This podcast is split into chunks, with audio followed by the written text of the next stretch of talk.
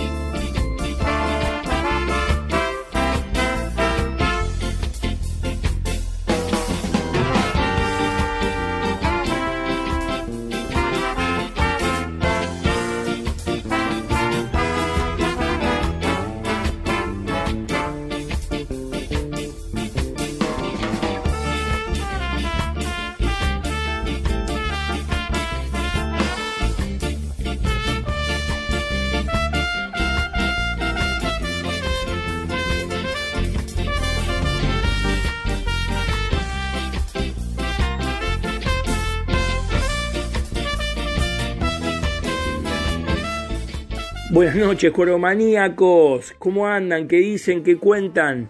¿Cómo les está yendo en esta cuarentena obligatoria? Aislamiento preventivo obligatorio, como dice el excelentísimo presidente de la Nación, Alberto Fernández. ¿Cómo andan? Espero que estén todos bien de salud. Eh, espero que se estén cuidando, que cuiden al otro, que cuiden a sus seres queridos. Es difícil. Hay hay un largo trechito por delante hasta el 26 de abril, si Dios quiere. Esperemos que ahí culmine.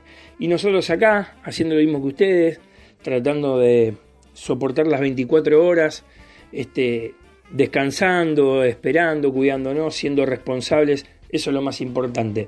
En este miércoles, ¿qué les traemos? Les traemos un poco de información deportiva, lo que queda de la mano de Juan Beacuña en el último bloque y un exquisito reportaje a un jugador clave en el 2002, eh, en el cual fue goleador de la Copa Sudamericana y fue el, bueno, campeón goleador de la Copa Sudamericana dirigida por mi ídolo eh, y, un referente de San Lorenzo Almagro, Rubén Darín Súa, y además fue el artífice principal junto con Leandro Atilio Romagnoli del abandono quemero allá en cancha Huracán, en ese inolvidable 4 a 0. No les digo más, quédense hasta el final, lo van a saber disfrutar. Eh, también tenemos un jugoso eh, ida y vuelta, este, entrevista desmenuzando el cancionero de San Lorenzo de Almagro de la mano de mi coequiper Mariano Ortega y de su autor Mariano Sujas y mi editorial en la cual yo intento desandar un poquitito más lo que es la vuelta a Boedo, que lo dejamos el miércoles anterior un poquitito claro en lo que venía, pero del otro lado lo tengo a Marcelo Culota, artífice referencial y una piedra fundamental para esta vuelta a Boedo y la posible resonificación, preguntándole en esta primera pregunta cómo está hoy el expediente, teniendo en cuenta que la semana pasada se volvió a sesionar en la legislatura de la ciudad de Buenos Aires. Hola Pablo, eh, a todos los cuerpomaníacos, un gran saludo. Eh, mirá, respecto al expediente del proyecto de ley de resonificación para Avenida La Plata que presentó San Lorenzo eh, allá por noviembre del año 2018. Al día de hoy no hay ninguna novedad concreta. El primer paso que debe dar el proyecto de ley es, eh, y el primer paso legislativo que se da siempre eh, para el proyecto de ley es un tratamiento en comisión, en este caso la Comisión de Planeamiento Urbano, que la preside la legisladora Victoria Roldán Méndez eh, en el cual también a, ese, a esa comisión de planeamiento urbano la componen otras 14 personas, entre ellas el vice eh, de la legislatura, que es Agustín Forchieri, una de las personas fuertes e importantes de la legislatura de la Ciudad de Buenos Aires. Y hoy no tiene ningún tipo de movimiento. Lo último que supe de mi parte es que lo mismo que también pueden conocer ustedes, esa foto que se dejó ver desde San Lorenzo de Almagro en la reunión que tuvieron las dos personas mencionadas, Agustín Forchieri y Victoria Roldán Méndez, con el presidente actual de San Lorenzo de Almagro, en ese momento vicepresidente primero. Fue, esto fue antes de las elecciones de, diciembre pasadas. Que, bueno, que, que, se conversó con, los, con algunos legisladores, sobre todo con el bloque del oficialismo. Y tengo entendido que el presidente también tuvo alguna conversación con el jefe de gobierno de la Ciudad de Buenos Aires, el cual todos sabemos que es su amigo personal, como lo han dicho ambos.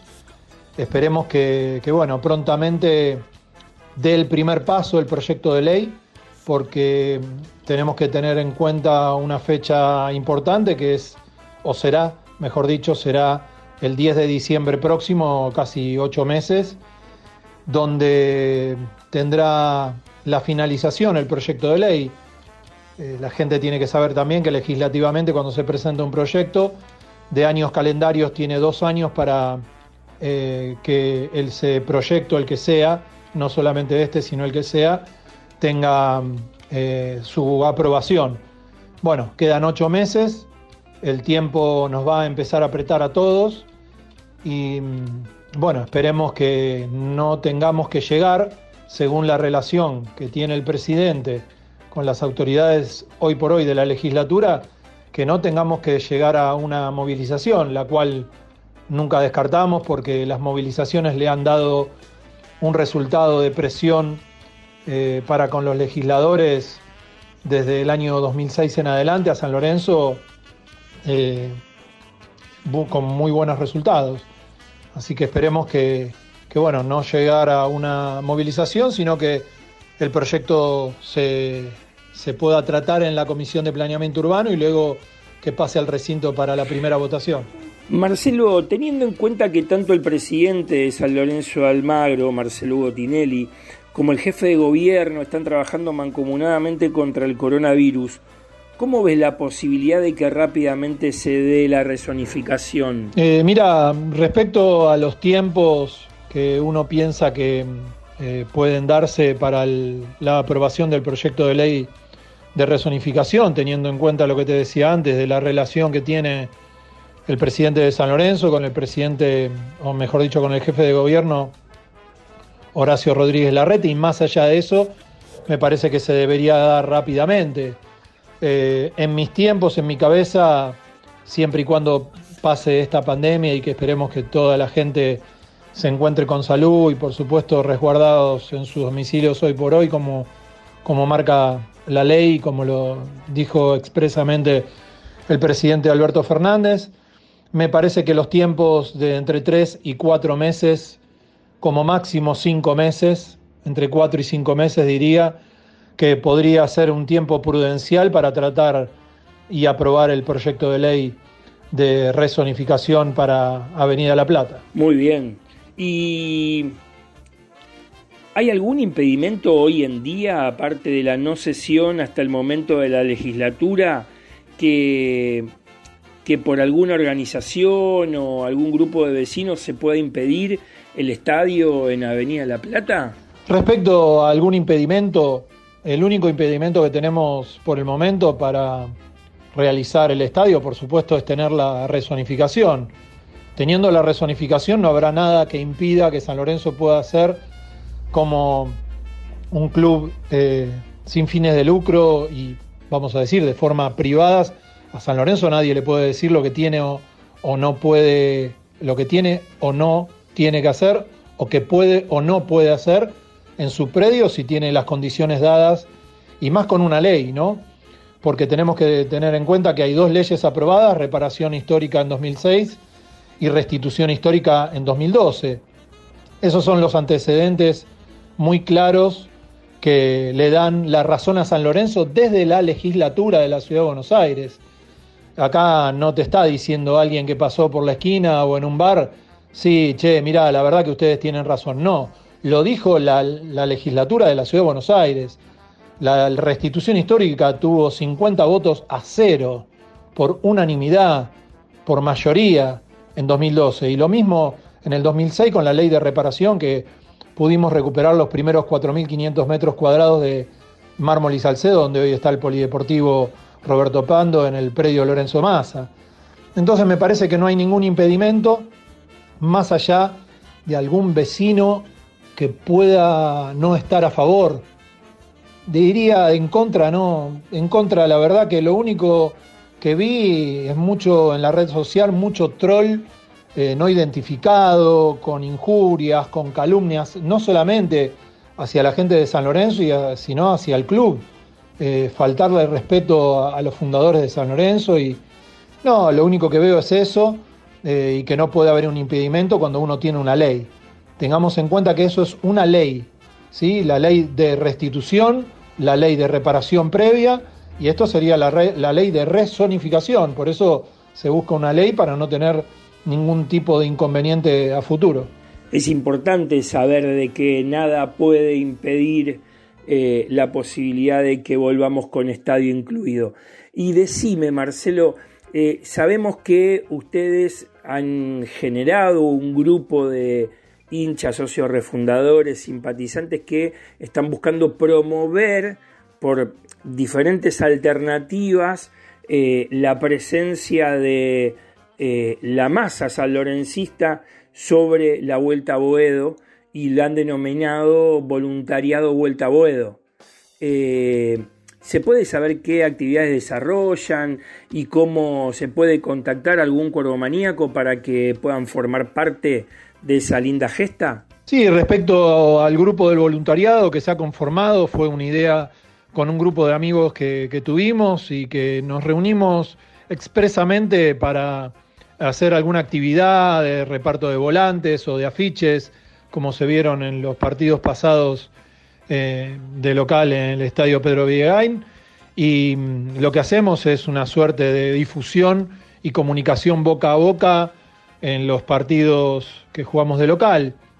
Después, por supuesto, tratar de difundir todo lo que se pueda en las redes sociales para aquellos que, se quieran sumar, seguramente, y después de esta maldita pandemia que estamos viviendo, eh, entraremos en acción nuevamente y, la gente se puede sumar, ni bien ve a un voluntario repartiendo un volante, eh, ponerse codo a codo, repartir un volante, hablar sobre la vuelta a Boedo con la gente, concientizar, eso es muy importante siempre, concientizar a otros sanlorencistas para que el camino sea eh, ese, el de Avenida La Plata, el de poder recuperar esa identidad y pertenencia que, bueno, que ya hemos hecho gran parte de la recuperación el pasado primero de julio del 2019, eh, con la posesión de los terrenos, después de muchísimo trabajo, de muchísimos años y de muchos compañeros y amigos de San Lorenzo.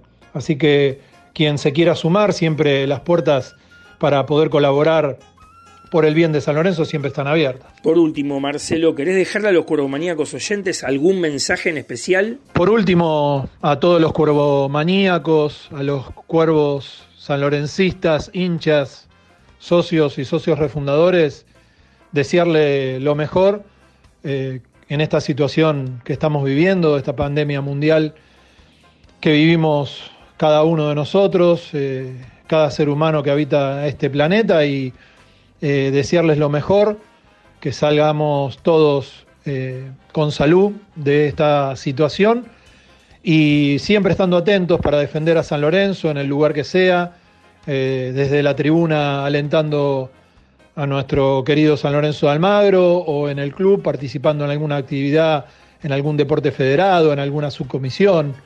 Siempre de mi parte, esa es eh, eso es lo que pregono, el poder ayudar cada uno desde su lugar, como socio, como hincha, como socio refundador, a San Lorenzo con lo que pueda y con lo que sienta que puede hacer por nuestra institución. Te mando un gran abrazo, Pablo, a todo el equipo de Curvo Maníacos, a la, a la gente de San Lorenzo, eh, un gran abrazo y bueno, esperemos vernos pronto. Un saludo para todos. Hasta aquí pasó por los micrófonos de Coromaníacos en este miércoles tan especial, décimo programa de esta nueva temporada aquí en la radio sónica www.larz.com.ar. Marcelo Culota, uno de los referenciales de esta vuelta a Boedo, los que tanto ha aportado con su granito de arena para que hoy estemos a punto de lograr la resonificación. Vamos a pasar ahora al bloque eh, que está pautado para mi coequiper Mariano Ortega y una jugosa entrevista, no se lo pierdan. De ahí vamos a la venta y luego vamos a escuchar un temita musical de John Lennon, Give Peace a Change. Hola, buenas noches Pablo, buenas noches a cada uno de mis compañeros aquí en Corbomaníacos, buenas noches a aquellos que están del otro lado en esta emisión especial, en estos tiempos especiales de aislamiento, cuarentenas y demás. Queríamos salir un poquito de lo común y charlar un poco sobre algunas cuestiones que se vivencian muchísimo en el mundo San Lorenzo. Y esta noche en particular vamos a charlar con Mariano Súas. ¿sí? Mariano tiene el libro Cancionero de San Lorenzo. Así que buenas noches, Mariano. ¿Qué tal? ¿Cómo te va? Hola, Mariano. ¿Cómo andás? Un saludo para vos y para todo el equipo. Muchas gracias por la invitación y por, eh, poder hablar de, mi libro, del cancionero de San Lorenzo. Libro, bueno, que surgió mm, en el 2015 y te agradezco por, darle nuevamente difusión. Bueno, una de las cuestiones que uno se llama la reflexión y uno piensa y dice, bueno, a ver, Mariano, contanos, contale a la gente que te está escuchando cómo surge esta idea de hacer un libro sobre las canciones de San Lorenzo.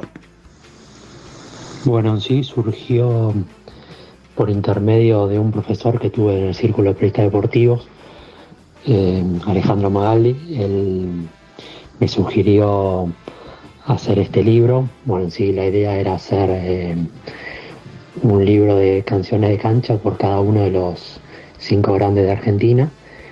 Y a mí me tocó hacer el de San Lorenzo, que bueno, es el equipo del cual simpatizo. Eh, surgió la idea en febrero del 2015 y lo terminé de hacer en septiembre de ese año. Em, con las correcciones y todo de, la editorial Libro Fútbol, eh, se terminó publicando eh, en abril del 2016. Vos sabés que uno cuando empieza a recorrer la obra empieza a preguntarse, ¿no? Uno también se lo disfruta y también se llena de preguntas. Y quería consultarte, quería que le cuentes, que nos cuentes cómo realizaste la recopilación de aquellas canciones en un periodo también tan extenso. La recopilación de las canciones la divido en diferentes etapas. Por un lado, el conocimiento previo que yo tenía sobre el tema, que que yo voy a la cancha desde chico, desde el 2002. Mi familia son estoy rodeado de hinchas de San Lorenzo, o sea, se respira San Lorenzo. Y bueno, ya desde chico que, que leo libros sobre el club de diferentes autores. Y bueno, eso por un lado, ya teniendo un conocimiento previo de ir a la cancha y todo lo demás. Con respecto a las canciones viejas, donde yo no lo viví, en parte me he juntado con, con mucha gente que conoce mucho del tema historiadores de, San Lorenzo y también eh, bueno, algún miembro de, de la hinchada de, ese entonces donde no solo me contaba canciones que no que no conocía, sino que mm, en algunos casos me contaba cómo surgieron esas canciones y ahí es donde está eh, lo bueno del libro, que está explicado en algunas, en algunas canciones muy emblemáticas eh, cómo surgieron y en qué momento. Bueno, pero vos sabés que también, y sospecho, digo, cada uno también tendrá la suya favorita, ¿no? Entonces, con el desandar del libro y conociendo también todo el repertorio de la hinchada de San Lorenzo, vos podés identificar cuáles son las canciones o la canción que a vos más te gusta y digo también por qué, ¿no? La canción que a mí más me gusta es eh, San Lorenzo, es un sentimiento no se explica, se lleva bien adentro. Y por eso te sigo a donde sea. Yo soy cuervo hasta que me muera. Esa me gusta mucho porque ahí es donde la gente se prende y la cantan todas. A mí no me gustan las canciones muy largas, donde es difícil hasta aprenderse toda la letra. No es que me cueste a mí, sino en, en general es difícil aprendérsela del todo. Me gustan las canciones más cortas, pero que tengan impacto. Y pensando en esto también, Mariano, uno, uno se hace el replanteo, el análisis, y la música pasa por diferentes estadios y diferentes periodos. ¿Qué diferencias encontrás entre aquellas canciones, las actuales? ¿Qué, qué visión tenés al respecto? Sobre la música y las diferentes etapas en relación a las, a las canciones en, en los estadios, tiene que ver por diferentes eh, causas. Por un lado, las primeras canciones de las primeras décadas eran generalmente canciones de sacadas de alguna publicidad, entonces eran canciones eh, más bien cortas. Eh, después fue evolucionando ya con gente que pensaba las canciones, ya elaborándolas, y ahí fue evolucionando hasta llegar al día de hoy, bueno, con, las canciones conocidas, que no, solo la gente de San Lorenzo, sino muchas hinchadas no solo de Argentina, sino a nivel mundial. Estamos disfrutando la charla, estamos dialogando con Mariano Súas, le reitero aquellos que recién se enganchan y nos está contando un poquito el autor de Cancionero de San Lorenzo, la gloriosa azulgrana, cómo se desanduvo, cómo se transitó los caminos para hacer este bonito libro que cuenta muchas de las historias y digo, y uno sigue repasando y se sigue preguntando, ¿hay alguna que te haya sorprendido? La canción que me sorprendió en su momento por el tema del uso de las palmas, que no era algo tan común, eh, fue el que te pasa primero, que se empezó a cantar en, el 2009. bueno, un partido en cancha de, Huracán con que hace con el Chaco Torres y Sibeli, con Simeone de técnico. Y me sorprendió por el tema de las palmas, no era algo que, que se usaba al menos en, en la tribuna de San Lorenzo. Sí la había visto en, otras hinchadas, pero no, no, en la, de San Lorenzo. Y en ese momento me, sorprendió, pues toda la gente se prendió y, hasta el día de hoy se sigue usando. Sí, además fue una canción mítica, ¿no? Una canción que uno recordará por siempre y que, digo, cada tanto siempre sirve como para hacer alguna referencia ¿sí? a, los, a uno de los eternos rivales. ¿Hay alguna canción, estaba pensando ahora, que vos pienses que te, te hubiese gustado incluir en el libro y no llegó? ¿Alguna canción que decís, bueno, si hubiese aparecido un par de meses antes, quizás lo hubiese podido compartir en el libro o no? De las últimas canciones, no hay una que que me encante, que decís, uh, qué lástima que no está esta en el libro. si tuviera que elegir una sería la del autor de Maluma. Eh, ponga huevo, o sea, la aprende para ser primero. Esa podría ser, pero tampoco es algo que me vuelva loco, porque como te respondí antes, a mí las canciones más bien cortas y que tengan impacto, no, no tan largas.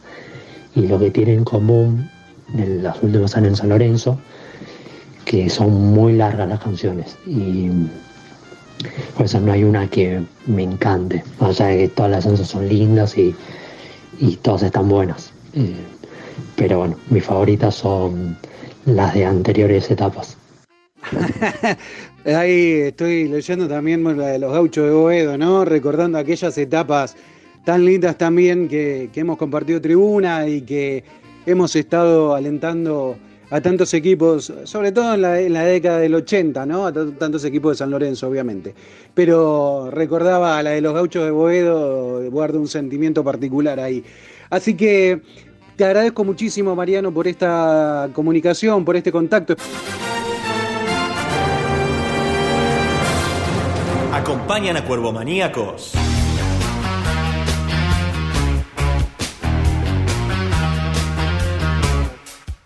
Lava autos, qué bueno.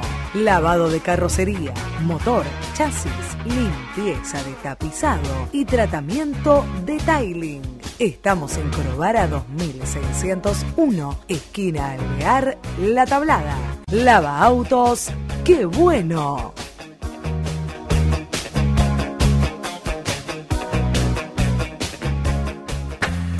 Maybe Zapatos Elguera 323 entre Avellaneda y Bogotá.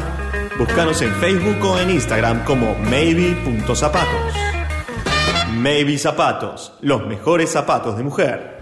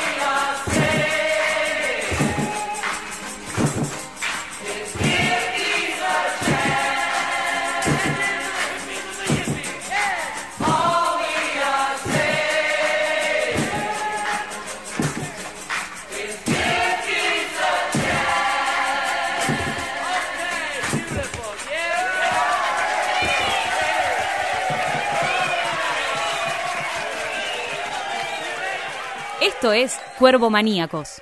Segundo bloque de Cuervo Maníacos. Espero que hayan disfrutado hasta el momento mi editorial con Marcelo Culota, eh, la jugosa entrevista de Mariano Ortega con Mariano Sujas acerca del cancionero. Yo quería agregar una canción que tiene que ver con la Copa Libertadores y tener una misión y terminar descontrolados en Japón. Ojalá la puedan sacar. Nos mandan ahí un WhatsApp 155-400-4566 y el próximo miércoles se las canto. Ahora solo queda disfrutar de estos casi 22 minutos que tiene la entrevista de Juan Piacuña con el hacedor del abandono quemero allá por el 2002 y goleador de la Copa Sudamericana dirigida por el ídolo Rubén Darín Shua para todos ustedes esta entrevista de Juan Pablo Acuña. Hola Pablo, muy buenas tardes. Un abrazo grande para vos, para toda la audiencia Cuervo Maníaca aprendida del otro lado del dial. Claramente como, como todos nosotros, seguro esperando que ruede nuevamente la pelota, que San Lorenzo vuelva a los entrenamientos. Entrenamientos que semana tras semana los jugadores del plantel los llevan a cabo en sus domicilios y esperando también a que se dé una primera indicación de cuándo volverán a hacer los entrenamientos en Ciudad Deportiva. Lo que se está hablando en estas últimas semanas es que eh, se planee eh, entrenamientos con grupos reducidos. Primero lo harían eh, la parte defensiva, luego el mediocampo, luego la parte de ataque, en diferentes grupos, en horarios reducidos, en Ciudad antes de que todo esto pase, deberá hablar la Casa Mayor del Fútbol Argentino y también eh, ver lo que recomienda la Organización Mundial de la Salud para entrenamientos y, y, empezar de manera paulatina a recuperar el tiempo perdido eh, que se dio a consecuencia de la pandemia por el COVID-19 y que también tiene como uno de los partícipes a la FIFA, ¿no? La FIFA que ha dado a comunicar que los campeonatos deberán ser resueltos en el campo de juego. Esto quiere decir que no habrá receso veraniego, seguramente no habrá receso veraniego, se terminará de jugar esta Copa de Superliga y se verá cómo se jugarán las diferentes competencias internacionales en las que esperemos San Lorenzo pueda estar en alguna, eh, viendo cómo se, se desarrolle el campeonato local, lo que resta de esta Copa de Superliga, que recordemos que solamente se jugó una fecha en la cual el único equipo que no se presentó a jugar fue River y Atlético de Tucumán. Y si volviéramos sobre los pasos una semanita antes y si todos los equipos no se hubieran presentado a jugar la primera fecha, hoy no estaríamos corriendo contra el reloj eh, y pensando cuándo se volvería a jugar al fútbol, cuándo volverían a entrenar a los jugadores y, todo lo que lleva a consecuencia el, el fútbol de primera división. Y creo que un dato no menor, ¿cuándo volverán los espectadores? Se habla en principio que eh, el fútbol vuelva a puertas cerradas a principios de junio, fines de mayo, principios de junio, para empezar a retomar la actividad y a partir de ahí se analizará, por lo que tengo como información, que a partir de agosto se puede empezar a hablar de público en los estadios.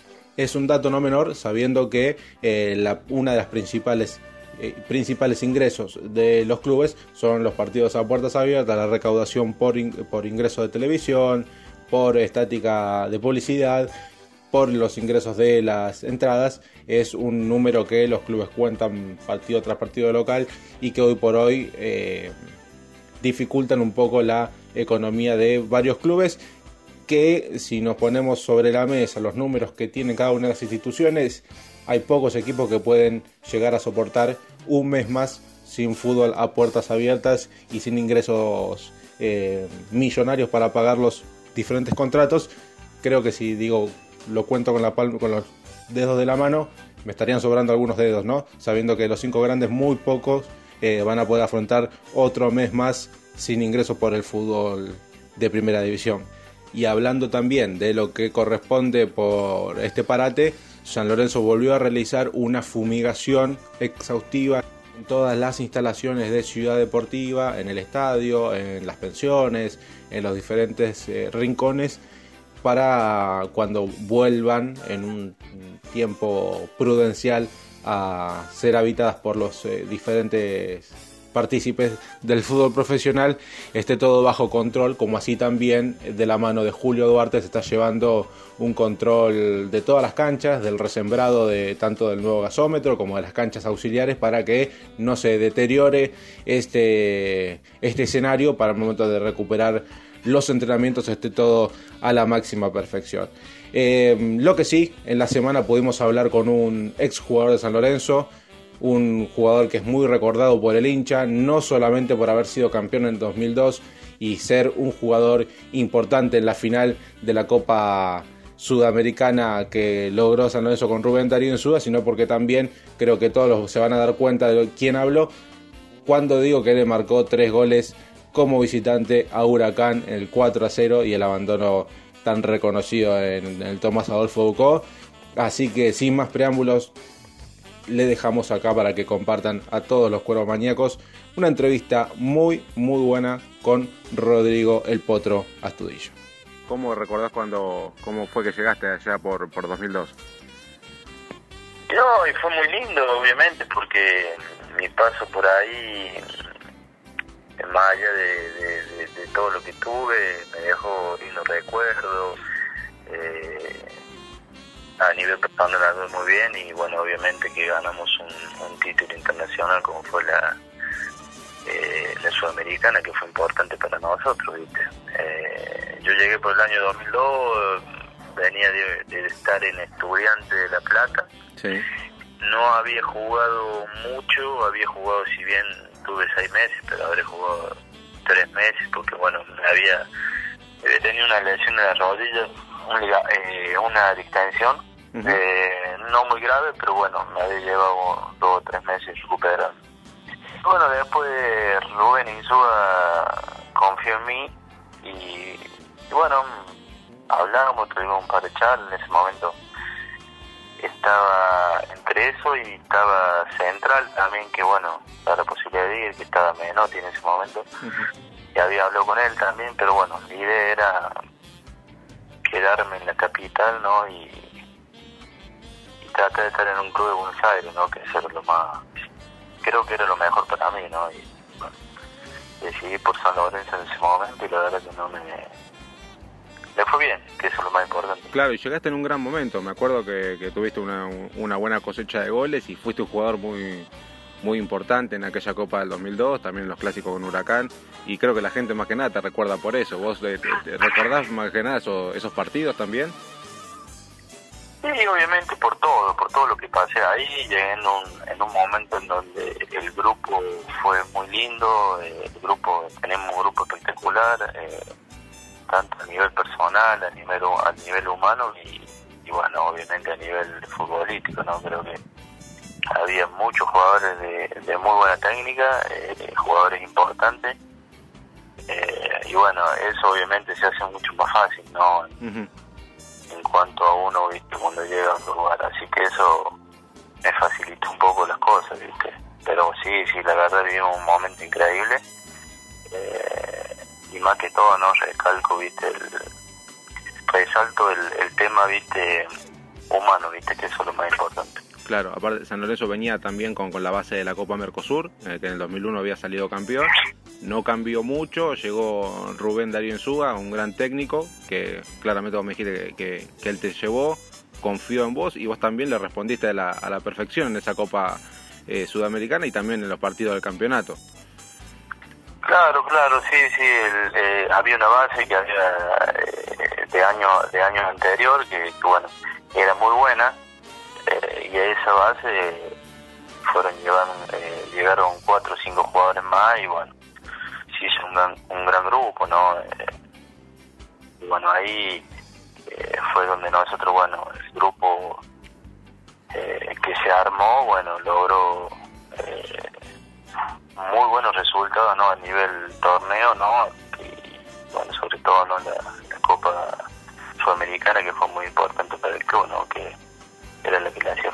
Sí, sí, por supuesto, era la segunda Copa Internacional, quedar eh, grabado en la, historia grande del club por ese título. Y te pregunto eh, eh, por esa, esa fase ante Bolívar. ¿Te acordás que eh, en la ida se, se había perdido 2 a 1 y había que dejar todo en casa. ¿Te ¿Recordás cómo fue ese partido? Con los nervios más que nada, ¿no? Nosotros que lo vivimos del lado de la tribuna lo, lo vimos con un poco de nervio, imagino vos dentro de la cancha. Sí, sí, obviamente. El jugador, más allá de tener nervios por ahí, tiene un cierto, bueno, nerviosismo a la hora de entrar a la cancha. Después, obviamente, se, se pasa todo eso, ¿no? Pero en Bolivia fue bastante complicado, sabíamos que iba a ser muy complicado, pero bueno, trajimos un resultado que era bastante importante para nosotros, a, a, nuestro entender, era un resultado que se podía dar vuelta, ¿no? Y, y bueno, vinimos acá a Buenos Aires, al nuevo gasómetro, y la verdad que hicimos un gran partido, en donde creo que nosotros por ahí bajamos un poquito el nivel y, bueno, dejamos crecer a, a Bolívar, y fue ahí donde se complicó un poquito, ¿no? Y, pero bueno, después llegaron los otros goles y, la verdad que que pudimos pasar a otra fase, ¿no? Pero fue un partido bastante duro, partido como toda Copa, ¿no? En donde sí había muchos nervios en, en cuanto a alrededor, ¿no? De, todos nosotros, ¿no? Porque, bueno, obviamente que la gente quería que, que pasemos, pero bueno, se complicó un poco, eh, pero la realidad es que, bueno, hicimos todo lo que pudimos para, para bueno, para lograr la, eh, pasar la fase, ¿no? Que eso era lo más importante. Claro, yo, nosotros notábamos que, que ya en ese momento el, el, el, equipo se había vuelto como algo imbatible, más allá de haber perdido 2 a 1 en, en La Paz, eh, ganar de esa manera como local y llegar a la final, eh, se lo notó al equipo, no sé vos cómo lo, lo habrás vivido de adentro en la final, que, que tranquilamente se podía quedar con el título ante un rival complicado. Sí, sí, sabíamos que, más que todo sabíamos que Bolívar iba a ser un, un, un rival complicado como lo fue. Uh -huh por la altura y todo eso. Y bueno, sabíamos que pasando la fase los iba a tocar el Atlético Nacional, que, bueno, también iba a ser un, un juego muy duro en cuanto a, a, lo que juega ellos, a lo que vienen jugando y bueno, y por sus logros que han obtenido, ¿no? Siempre fue, fue duro jugar en, en Colombia. Pero bueno, sabíamos que estábamos preparados, eh, si bien en el campeonato no los iba tan mal, pero bueno, estamos enfocados ¿no? en, en, uno, en, una sola cosa que era la, la Copa. Uh -huh. eh, entonces, bueno, eh, como decís vos, ¿viste? no sé si éramos imbatibles, pero sí éramos un equipo que, que, bueno, nosotros interiormente sabíamos que iba a ser muy difícil que, que lo derroten, ¿viste? Así que eh, en eso confiamos, confiamos en nuestro potencial, confiamos en nuestro grupo, en nuestro cuerpo técnico y bueno, la verdad que eso ayudó, ¿no? Y bueno, obviamente con toda la gente, ¿no? Que, que los apoyó, ayudó como para, para llegar al final y lograr el tan ansiado título. Sí, creo que ese título se festejó mucho por la gente y, y la gente también te tiene un cariño grande. Eh, quizás más allá de, de, uno, luego del paso por San Lorenzo, te haya perdido, perdido un poco el rastro aquí en el fútbol nacional cuando te fuiste a, te tocó ir al exterior. Eh, pero la gente de San Lorenzo siempre te recuerda y más que nada por, el triplete que le metiste a Huracán, que creo que eh, puede dejar de lado el título de la Copa y, y quedarse con ese partido. Eh, no sé cómo, cómo lo tomas vos, si la gente te lo sigue retribuyendo hoy a la distancia. Sí, sí, obviamente, sí, sí, por ahí, como decís vos, por ahí, eh, no sé si eh, si a la gente le importa más eso, el, el, el, el, haber jugado contra Huracán y en cancha Huracán, haber hecho tres goles y, y, el partido como fue y cómo se suspendió y todo eso. Eh, pero sí, eh, por ahí me lo hace recordar más con esos tres goles que, que por ahí con la Copa. Igual con la Copa también, obviamente, ¿no? Uh -huh. Pero pero bueno, él dejó, eh, lo más importante de todo esto, y uno se da cuenta después cuando deja de jugar que que ha dejado una buena imagen, incluso tengo eh, contacto con algunos de mis compañeros, que eso es lo más importante. Eh, hoy en día por ahí me hablo eh, con, con Romagnoli, que lo sabemos hablar bastante, ¿no? Y, bueno, después, eso es lo más lindo que tiene el fútbol, ¿no? Que uno eh, se queda tranquilo porque ha hecho las cosas bien y, y bueno, eh, logré también algo importante, ¿no? Hacer tres goles cancha Huracán, que no sé si algún otro jugador lo había hecho, ¿no? De, de, de San Lorenzo. No, no, no. Que para, que para mí fue muy importante, ¿no? Y bueno, como decía antes, me lo hacen saber mucho y incluso también a, a, al título también, ¿no?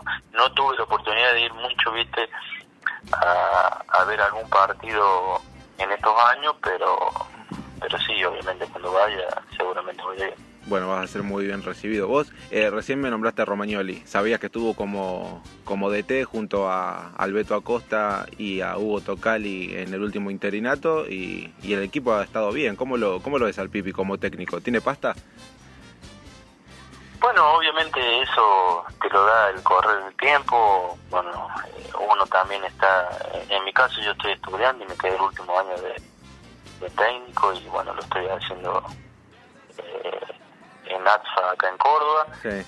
Y a Pipi lo vi bien, lo vi bien. eh, eh, está con el Beto, que el Beto fue compañero mío también, con Hugo, con Hugo Tocali, que, que bueno, lo tuve en selección, y lo conozco también. eh, son gente, Hugo es, es gente muy experimentada en todo esto y sabe lo que es un grupo, sabe lo que es llevar un grupo.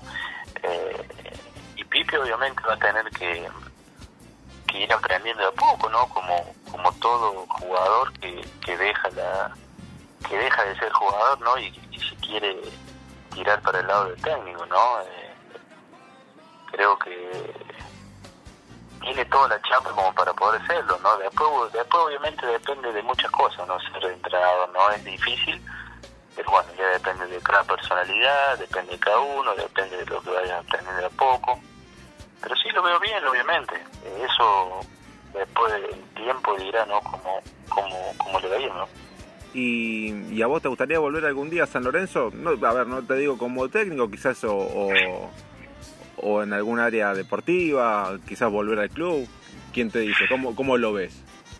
Mira, tengo gente ahí amiga en el club, eh, incluso que está ahí en, eh, por el tema de comedor, ahí de, de, de la inferior y todo eso, y obviamente uno está está dispuesto a, a, escuchar si en algún momento hay alguna posibilidad. Y bueno, después se verá, hoy estoy muy enfocado en el tema de terminar el tercer año de, técnico, que es el profesional, y bueno, después veré, veré lo que pasa, pero sí, obviamente, San Lorenzo, yo siempre digo que está Taller y San Lorenzo, ¿no? Son mis dos clubes los que yo eh, amo más, ¿no? Porque, bueno, la verdad que me han dejado eh, cosas lindas y amigos eh, extrañables, ¿no? Entonces, yo creo que en algún momento, y si se da, eh, se dará, no hay problema. Eh, es un club muy importante de Argentina bueno, obviamente a cualquiera le gustaría estar ahí, ¿no? Bueno, a ver, Rodri, te hago un, un ping-pong rapidito de cuatro preguntas y, y ya te dejo libre. Dale, Eh, en tu carrera, un, un momento, el momento más lindo que hayas vivido en tu carrera en San Lorenzo. Eh, cuando hice los tres goles contra Huracán. Claro, sabía que ibas a elegir eso. ¿Qué, qué sentiste esa tarde? Sí, obviamente. No, eh, ¿Qué sentí? Sí. No, no, era, era una alegría inmensa eh, porque había logrado eso, porque había conocido amigos eh, y que hoy tengo hoy en día amigos de San Lorenzo, en donde me los reconocen eh, siempre. Y bueno, eh, más que todo una alegría inmensa, ¿no? Junto a toda mi familia, que eso fue lo más importante, ¿no? Eh, es lindo, es muy lindo ganar un clásico y hacer goles, pero pero bueno, ese clásico en especial fue, como te dije, muy especial. ¿Un, un, un técnico? Un técnico, eh, Ricardo Vareca, y bueno, pero te- ahí te pondría dos, ¿no? Ricardo Vareca y Rubén Insúa son los dos técnicos que, que a mí me dejaron mucho. ¿Te seguís hablando con, con el gallego?